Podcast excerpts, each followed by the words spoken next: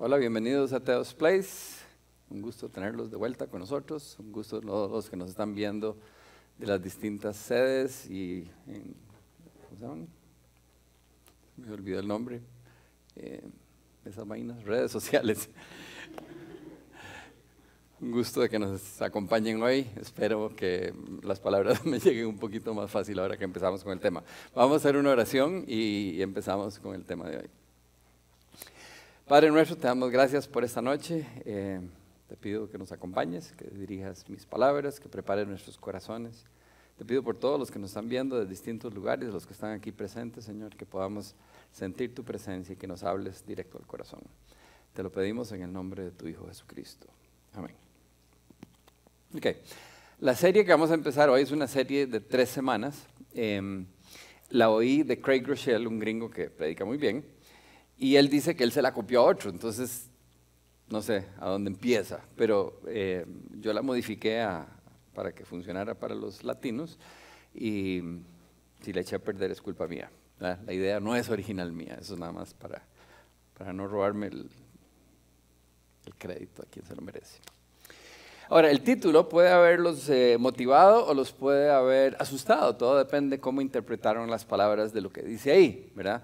Algunos de ustedes tal vez pensaron, ah, no, ya va a empezar a pedir plata y entonces, ¿verdad? Que deme 100 y Dios le va a dar mil y toda la vaina esa.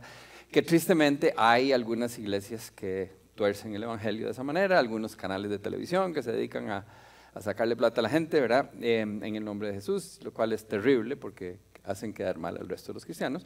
Pero eso no es lo que enseña la Biblia y eso no es lo que enseñamos en Teos, entonces no se preocupen, hoy no se trata de eso. Otros tal vez vinieron motivados pensando, mm, ¿cómo hacerme rico?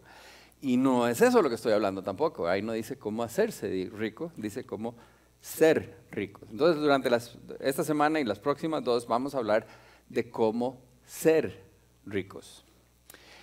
A ver, la mayoría de la gente, y me imagino que, los que están viendo hoy, en algún momento pensaron, yo quisiera ser rico. ¿no? ¿Cierto? Es como normal que en algún momento lo consideráramos. Y la mayoría en algún momento vimos a alguien que nosotros consideramos rico y pensamos, si yo fuera él, yo no sería tan pinche.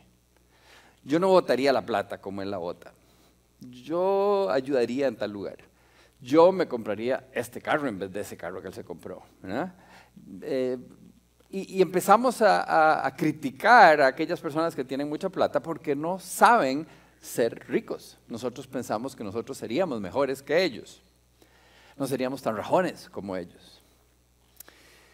Y por eso, porque hay muchos ricos que no saben ser ricos, es que hoy quiero que aprendamos a ser ricos. Porque tal vez algunos de ustedes ya somos ricos y entonces tenemos que aprender a ser ricos para hacerlo bien. O algunos de ustedes van a ser ricos en el futuro y entonces tienen que prepararse para que cuando lleguen ahí no sean de esos ricos que todo el mundo ve y dice, ah, si yo fuera él no haría eso. Aprender a ser ricos de una manera agradable a Dios.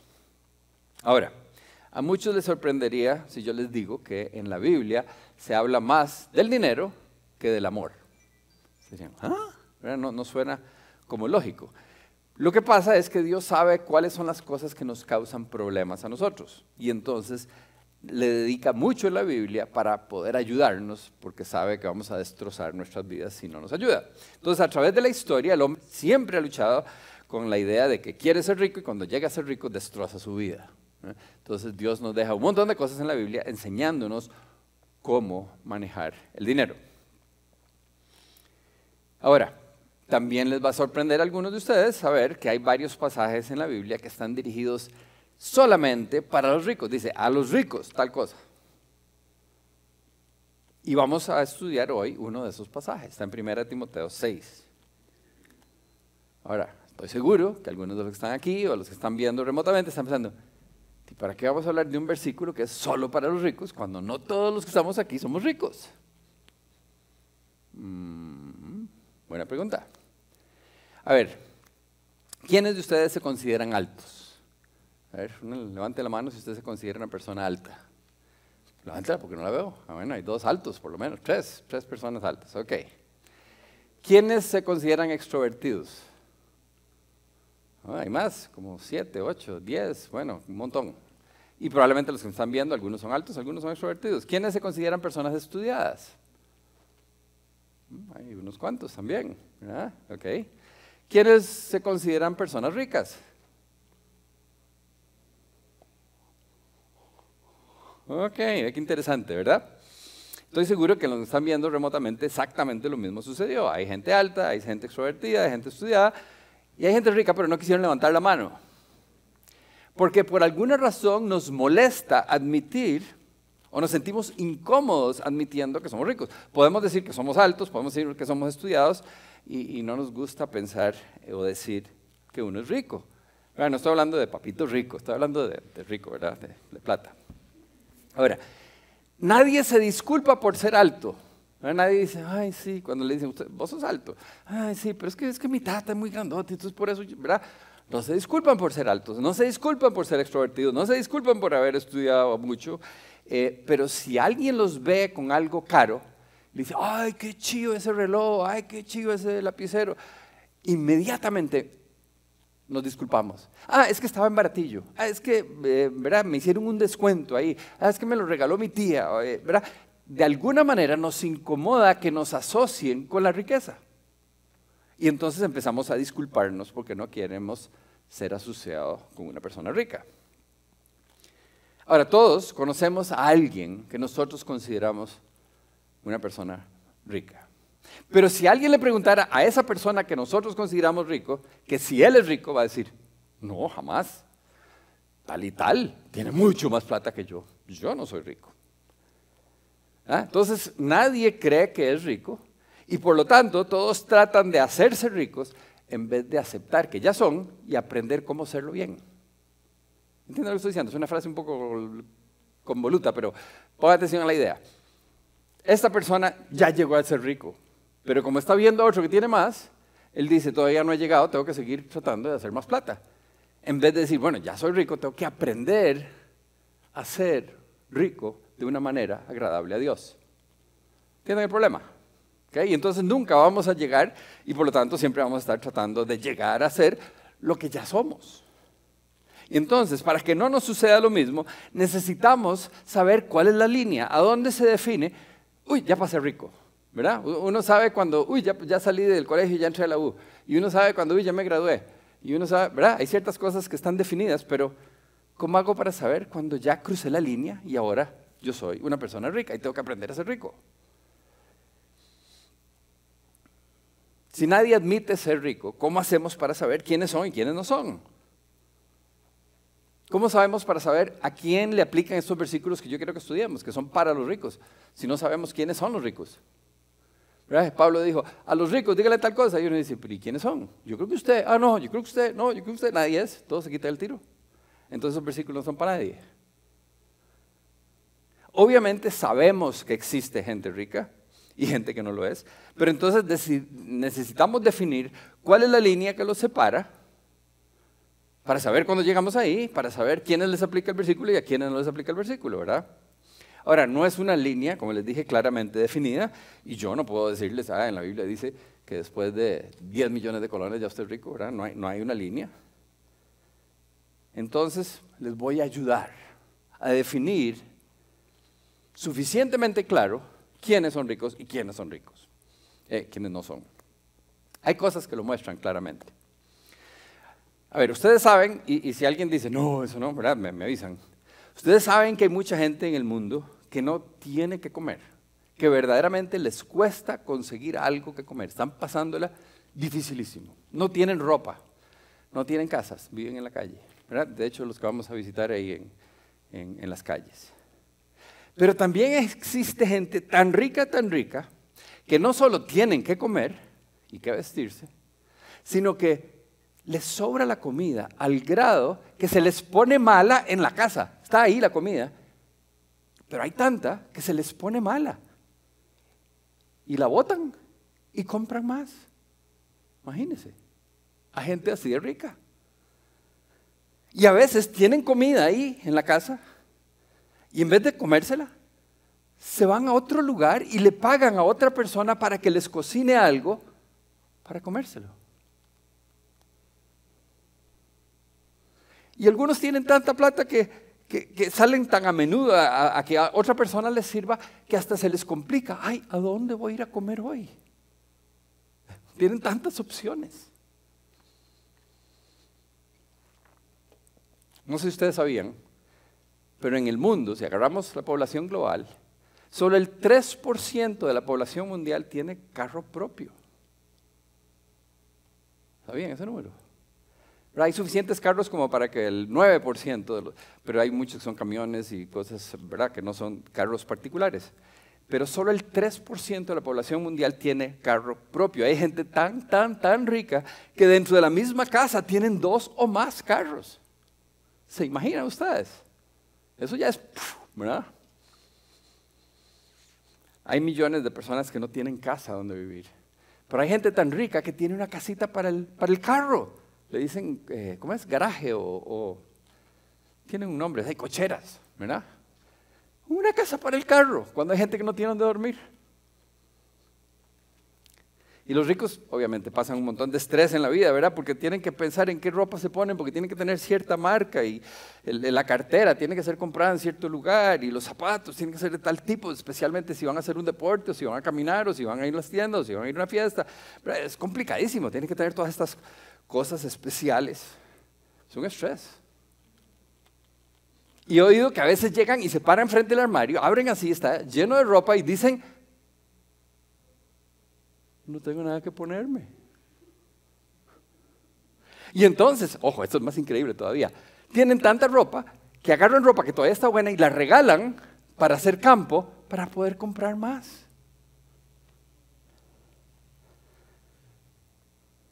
Y algunos tienen tanta, tanta plata que saben que cuando se muera va a sobrar y entonces empiezan a preocuparse de qué va a pasar con la plata cuando él se muera y hasta y hacen planes y escriben ahí un papel que le dicen testamento, no sé qué varas, para ver cómo van a repartir ese montón de plata. Y son tan ricos que cuando se van de vacaciones les pagan el sueldo además. Y en vez de agarrar ese tiempo para trabajar un poquito, para recoger más platica, para comer, se van a perder el tiempo y gastar en otro lado. Y a veces hasta se van a otro país. Es increíble. Ahora, yo podría seguir, pero yo creo que ustedes ya tienen claro quiénes las personas ricas en el mundo, ¿verdad? Y tal vez se están sintiendo incómodos, porque los dejé pensando que tal vez ustedes sí son ricos, pero no se sienten ricos, ¿verdad? Entonces les voy a dejar que ustedes definan la línea de quiénes son los ricos y quiénes no. Cada uno de ustedes va a decidir, los que me están viendo remotamente también. Piensen ustedes, si agarráramos toda la riqueza en el mundo y escogemos los, el 20% más ricos o el 30% más ricos, esos son los ricos y los demás somos los normales. O, no sé, definen ustedes en qué porcentaje van a decir, ¿verdad? El top 10 o el top 15, el top 20, usted decida. Póngale un número al porcentaje que usted considera que de ahí para arriba esa es la gente verdaderamente rica, los que tienen un montón de plata, donde están Elon Musk y Bill Gates y, el resto de ese porcentaje, ¿verdad? Y entonces, para ver a dónde están esos números, les voy a dar unas estadísticas. Son estadísticas mundiales. Si usted gana 320 mil colones al mes. Eso es como 500 dólares. Ese es más o menos el salario mínimo en Costa Rica en este año. Eso quiere decir que usted está en el top 20, el 20% más rico de la población mundial. O sea, quiere decir que si usted gana eso, usted gana más que el 80% del resto de la población mundial. Ahora sí los estoy poniendo incómodos, ¿verdad? Porque aquí nadie gana salario mínimo. Entonces, de pongamos un numerito más. Si usted se gana mil dólares al mes, está en el top 12%, o sea, tiene más plata que el 88% de la población mundial. Pues estamos hablando de que ya somos ahí unos poquitos, ¿verdad? Estamos quedando muy, muy arriba. Pero resulta que hay gente eh, aquí y viéndonos que ganan 1.500 dólares al mes probablemente. Ahí estábamos, el, bueno, eso era 960, esos son 1.500 dólares al mes, ¿correcto? Em, es el top 4% de la población mundial. Y si ustedes ganaran 2.500 dólares al mes, que son, no salió, ahí está, están en el top 1%. O sea que el 99% de la población mundial gana menos que ustedes. Ahora, no sé dónde pusieron en su mente la línea, en el 15, en el 10, en el 20, en el... Esto les dice por dónde andan ustedes. ¿Verdad?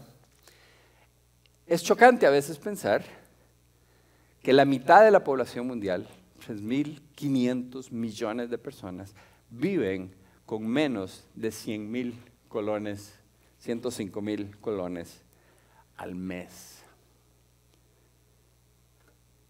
Ahora, si definimos ricos y, la línea que hicimos, ustedes están por encima de esa línea, entonces el versículo que vamos a estudiar hoy está dirigido a usted y a mí. Ahora, vamos a ver qué tan honestos son. ¿Quiénes reconocemos que en términos mundiales somos ricos? Ah, casi todos, hay un par ahí no muy honestos, ¿verdad? Este, qué raro, ¿verdad? Porque los números dicen, la evidencia nos dice que somos ricos, que tenemos más de lo que necesitamos, pero no nos sentimos ricos. En ningún momento uno se siente rico. Y la verdad es que la mayoría de los que me están viendo probablemente caen en esa categoría. No nos sentimos ricos, pero los números dicen que así somos. Y entonces por eso seguimos tratando de llegar a ser ricos en vez de aprender cómo ser buenos ricos, cómo hacerlo de una manera agradable a Dios. Ahora, ¿por qué no nos sentimos ricos si tenemos mucho más que otras personas en el mundo? Y la respuesta está en nuestro estilo de vida. Cuando yo estaba en tercer grado, bueno, algunos de ustedes no saben, mi papá era judío, yo tengo sangre judía que, verdaderamente funciona como dicen que son los judíos. Entonces, desde que estaba en tercer grado, este, el, el bus del colegio me recogía en una, frente a una farmacia y en la farmacia yo compré unas melcochas, llegué a la escuela y todo el mundo quería, entonces las vendí. Y las vendí mucho más caras que las que las había pagado. 400% más caro, ¿verdad? Las compraba en 25 centavos, las vendía a Colón. En aquella época así valían las melcochas. Y después de un par de veces de hacer eso, me di cuenta que era tanta la demanda, yo sabía de oferta y demanda antes de llegar a la U, este, que entonces yo les vendía las melcochas antes de comprarlas. Yo llegaba y le decía, ¿cuáles melcochas quieres? Yo se las traigo mañana.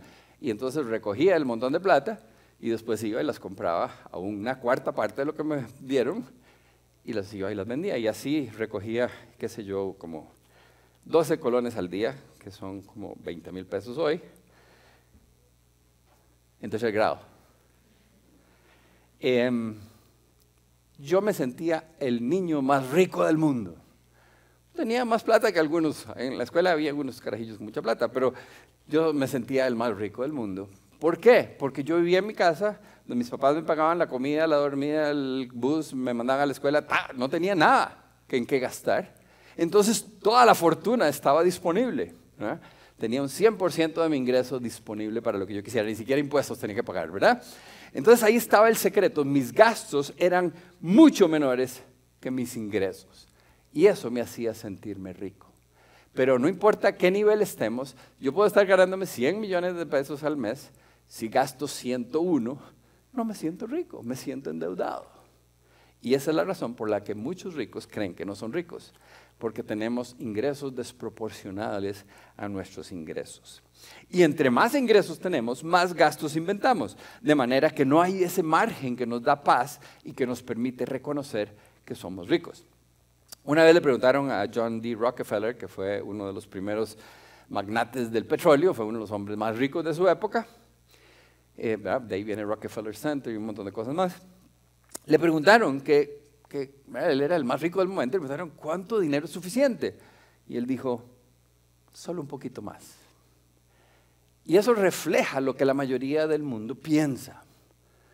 Ahora, si nosotros reconocemos que somos ricos, podemos aprender a ser ricos de una manera agradable a Dios. Pero si cada vez vamos subiendo nuestro estilo de vida, nunca nos vamos a sentir ricos y siempre vamos a seguir tratando de llegar a ser ricos y, estamos jodidos.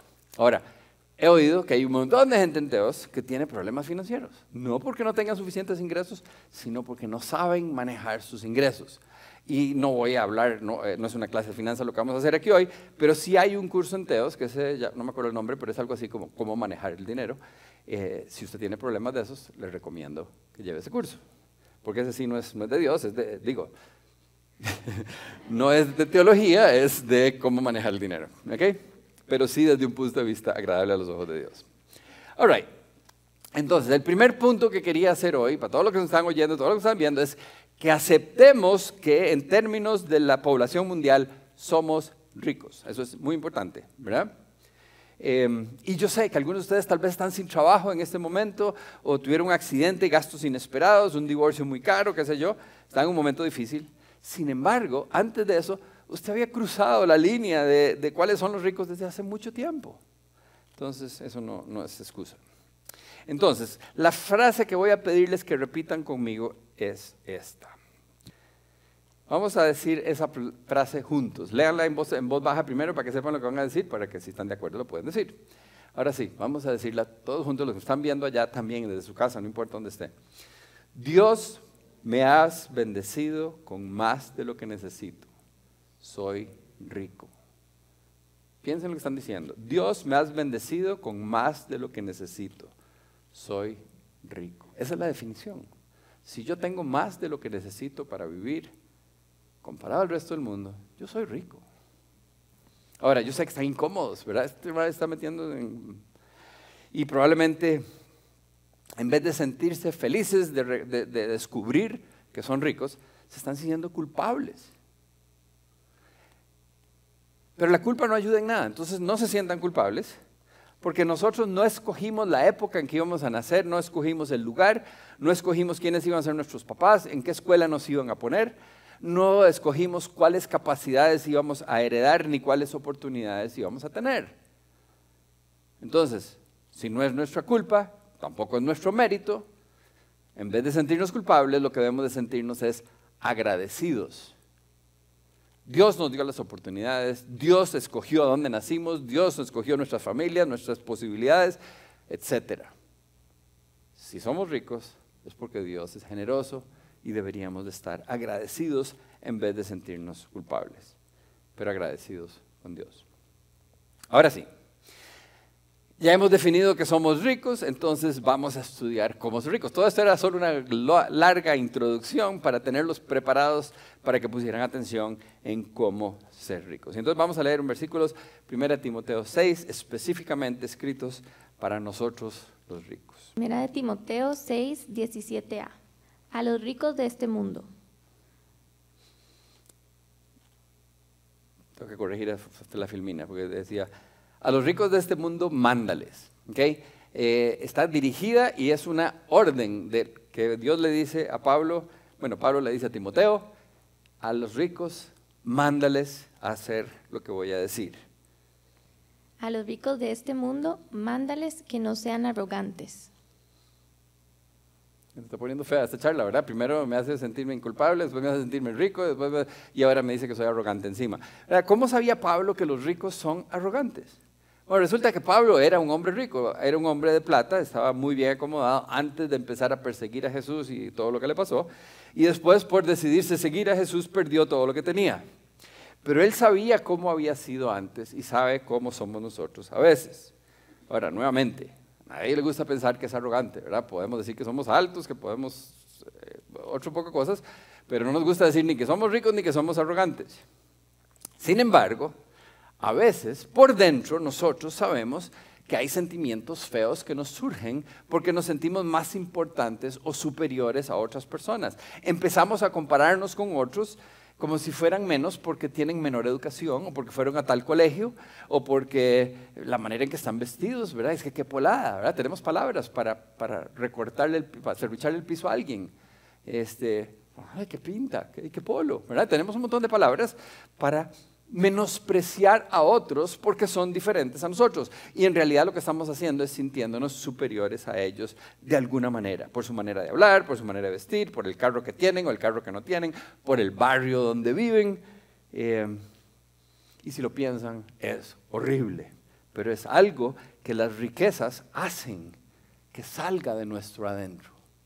De adentro de nosotros salen esos pensamientos y a veces esas palabras. Y esa es la arrogancia de la que Pablo está diciendo que tenemos que eliminarla. Mándale a los ricos que no sean arrogantes. Tenemos que dejar de ser arrogantes. Porque tener mucho no nos hace más inteligentes, más importantes o más valiosos. Cuando nos sintamos así, en algún momento usted se siente más que otra persona, vaya a verse en el espejo.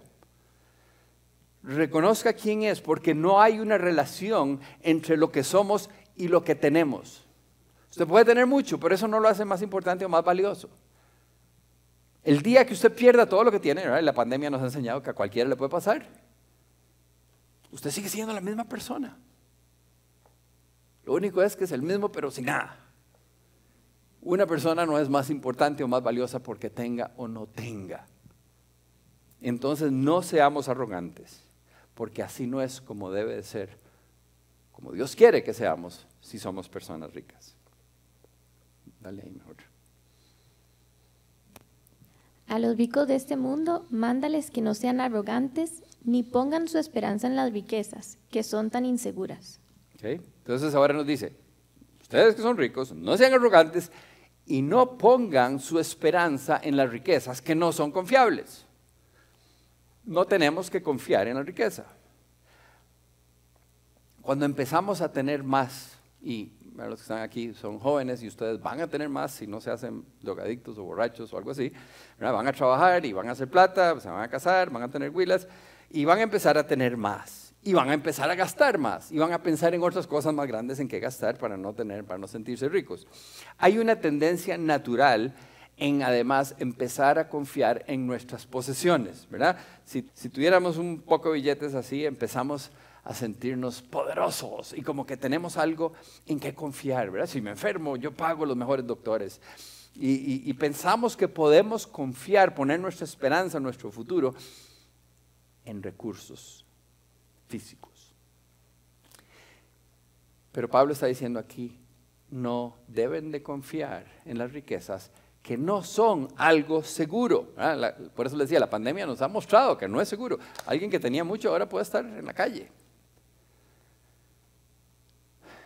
Y entonces vamos descubriendo que tengo un montón de plata, pero todavía me pasan cosas en la vida, no es suficientemente seguro. Entonces, la conclusión, en vez de decir estoy confiando en la cosa equivocada, la conclusión en el ser humano es necesito más para poder estar en paz y más seguro. Y entonces seguimos trabajando y acumulando más y nunca nos vamos a sentir seguros. ¿Por qué? Porque el dinero, las riquezas, las posesiones no nos pueden dar esa paz. Nunca vamos a poder estar tranquilos si buscamos nuestra esperanza y nuestra seguridad en las riquezas. Recuerden lo que dijo Rockefeller, un poquito más. Eclesiastés 5:10. Los que aman el dinero nunca tendrán suficiente. Qué absurdo es pensar que las riquezas traen verdadera felicidad. Me encanta cómo lo pone. Qué absurdo pensar.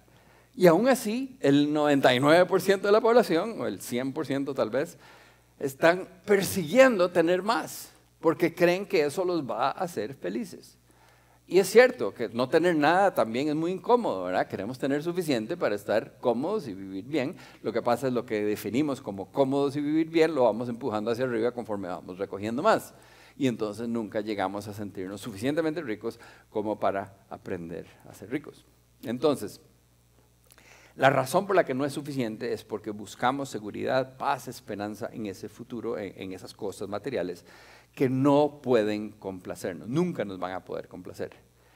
Y por eso nos está diciendo Pablo, no confíen en la riqueza. A los ricos de este mundo, mándales que no sean arrogantes ni pongan su esperanza en las riquezas que son tan inseguras, sino en Dios que nos provee, de todo en abundancia.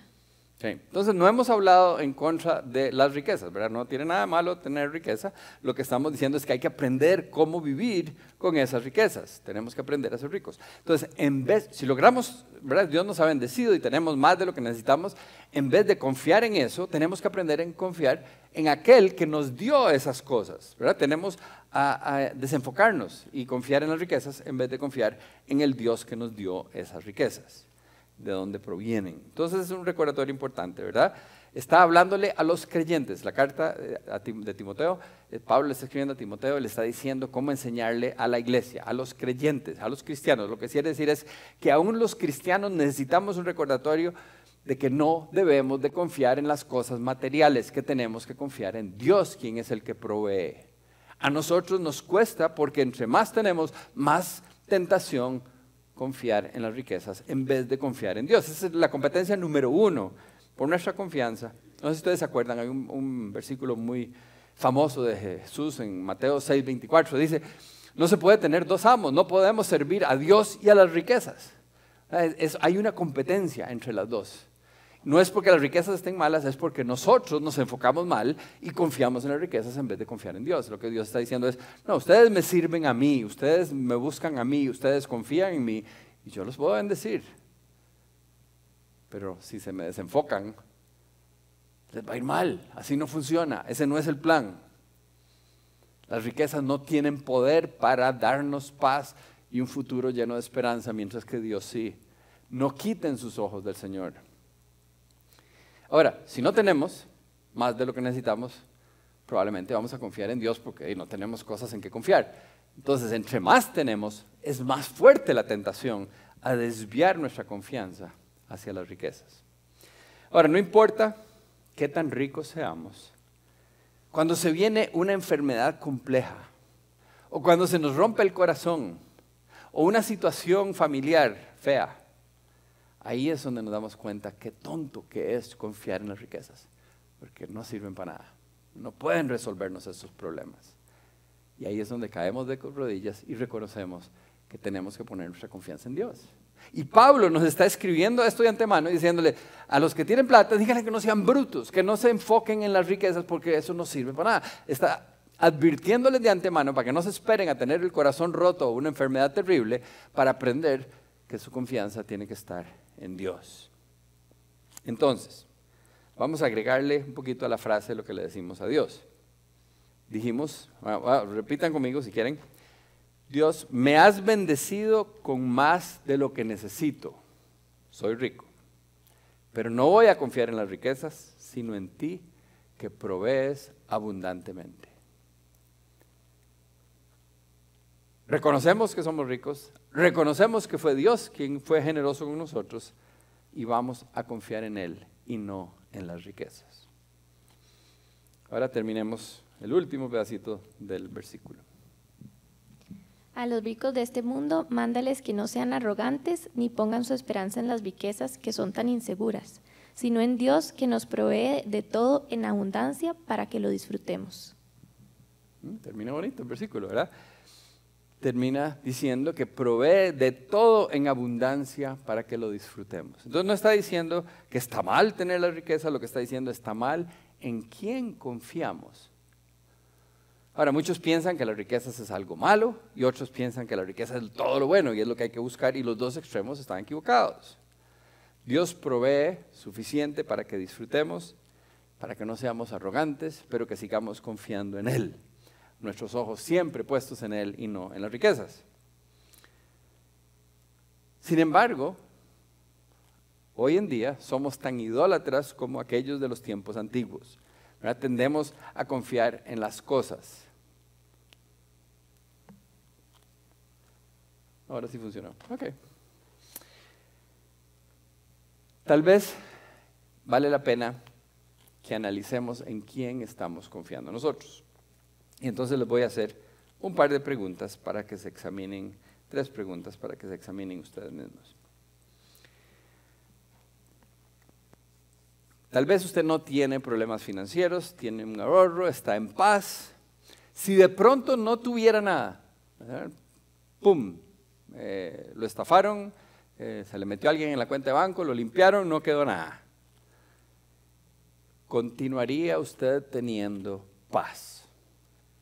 Si pueden ser honestos en responder esa pregunta, eso les va a permitir medir si está confiando en Dios o está confiando en ese poquillo de plata que está guardada en el banco. Yo he conocido gente con cero plata y con tremenda paz. He, visto cosas verdaderamente impresionantes. No necesitamos tener grandes riquezas para tener paz. Necesitamos gran confianza en Dios. La segunda pregunta es, ¿le cuesta a usted ser generoso? ¿Le da miedo dar porque no le va a alcanzar? Voy a poner un ejemplo. Digamos que usted oye hablar de que, bueno, que aquí en Teos compramos un terreno para construir algún día y todavía estamos pagando y, Dios le pone en el corazón, done un poco de plata para eso. O oye hablar de que vamos a ir a trabajar en Talamanca con una gente que necesita y usted, Dios le dice, done para eso, o vaya ahí. Y usted dice, uy, sí, yo voy a dar. Pero en el momento que ya va a hacer una transferencia, le da miedo. Dice, uy, pero es que pues no me va a alcanzar para tal cosa. y se pone preocupado. Y no dona. Si a usted le cuesta dar cuando siente que Dios le dijo de, lo que está diciendo es que usted no confía en que Dios es el que provee. Una realidad increíble es que entre más tenemos, más nos cuesta dar. Y acuérdense de mí, ustedes que todavía están jóvenes y que tal vez sus ingresos ahora son un ingreso razonable para una persona de su edad, pero cuando tengan más, más edad van a tener más plata y probablemente van a ser menos generosos si no tienen cuidado. Porque la gente que menos tiene en general dan un porcentaje más alto de su riqueza. Cuando tenemos muchos, si no tenemos cuidado, nos apegamos a esas cosas y nos cuesta dar. Entonces, ¿en quién está usted confiando? ¿En Dios o en las riquezas? Hace muchos años, en la oficina donde trabajaba mi papá, este, había un, señor eh, que, lavaba los carros. Y, él era un, señor de limón negro así altísimo. Y entonces tenía los pies como este tamaño. Y entonces andaba con unos zapatos cortados, porque no habían en Costa Rica no vendían zapatos de ese tamaño en esa época. Entonces él compraba unos zapatos tamaño normal y les cortaba la punta y andaba con los dedos así por fuera. Y entonces eh, mi papá trató de ser generoso y le compró, le trajo de Estados Unidos unos zapatos así grandotes y, se los regaló. Y cuando los recibió, se puso feliz el Señor, estaba pero súper feliz. Y le dice, ay, usted no sabe, es que mi hermano es más grande que yo y él no tiene zapatos. Y entonces le voy a regalar esos que usted me trajo. Ay, mi papá deshizo, se desarmó mi tata porque él creyó que él era generoso y resultó que el hombre era mucho más generoso que él a veces nos cuesta. Entre más tenemos, más nos cuesta. La tercera pregunta es, ¿qué tanto le cuesta hacer lo correcto? Estoy hablando de moral y legalmente. Cuando hay un costo financiero en lo que usted va a hacer, ¿qué tan fuertes son las tentaciones a hacer las cosas incorrectas? Corregir los libros, mentir, evadir impuestos, sobornar a alguien.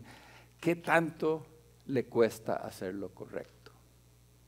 Estas tres preguntas le van a ayudar a usted a darse cuenta en quién o en qué está confiando. Si estamos confiando en Dios, entonces no nos preocupa si tenemos o no tenemos mucho, no nos cuesta dar generosamente y no tenemos una lucha por hacer lo correcto, porque sabemos de quién es la riqueza. Entonces, estas preguntas les debería ayudar a ustedes a saber en quién están confiando. Y entonces volvamos a ver la frase que yo les decía, que debería de pasar por nuestra mente y deberíamos decirla. Dios me has bendecido con más de lo que necesito, soy rico, pero no voy a confiar en las riquezas, sino en ti que provees abundantemente. ¿Quién es el dueño de todo? ¿De quién proviene todo? ¿Quién tiene control de su futuro? en quién deberíamos confiar. Si tenemos clara la respuesta a estas cuatro preguntas, es siempre la misma, es Dios. Dios es el dueño de todo, Dios es quien lo provee de todo, Dios es quien tiene control de nuestro futuro y Dios es en quien deberíamos de confiar. Si tenemos esto claro, vamos a poder llegar a tener más de lo que necesitamos y vivir de una manera agradable a Dios. Entonces, mi sugerencia, están viendo allá, no sé, tómenle una foto a la pantalla, eh, y, y esta frase durante la semana, piense en ella, por lo menos una vez al día. Piense en ella, piensen que usted no pasa necesidades, usted tiene más de lo que necesita, tiene más de un pantalón, puede comer y, y hay ahí en la nevera, hay más comida. Usted tiene más de lo que necesita porque Dios ha sido generoso y entonces necesitamos no confiar en lo que tenemos, sino confiar en Dios que nos ha dado con abundancia. Vamos a orar. Padre nuestro, te damos gracias, Señor, porque eres generoso, porque nos has bendecido más allá de lo que necesitamos. Te pido, Padre, que nos ayudes a todos a aprender a ser ricos de una manera agradable a tus ojos. Te damos gracias por todo lo que nos has dado. Te pedimos esto en el nombre de tu Hijo Jesús. Amén. La semana entrante seguimos con el tema. No se preocupen, no los voy a sentir, hacerse sentir más culpables, pero sí vamos a ver un poquito de responsabilidades que traen las riquezas.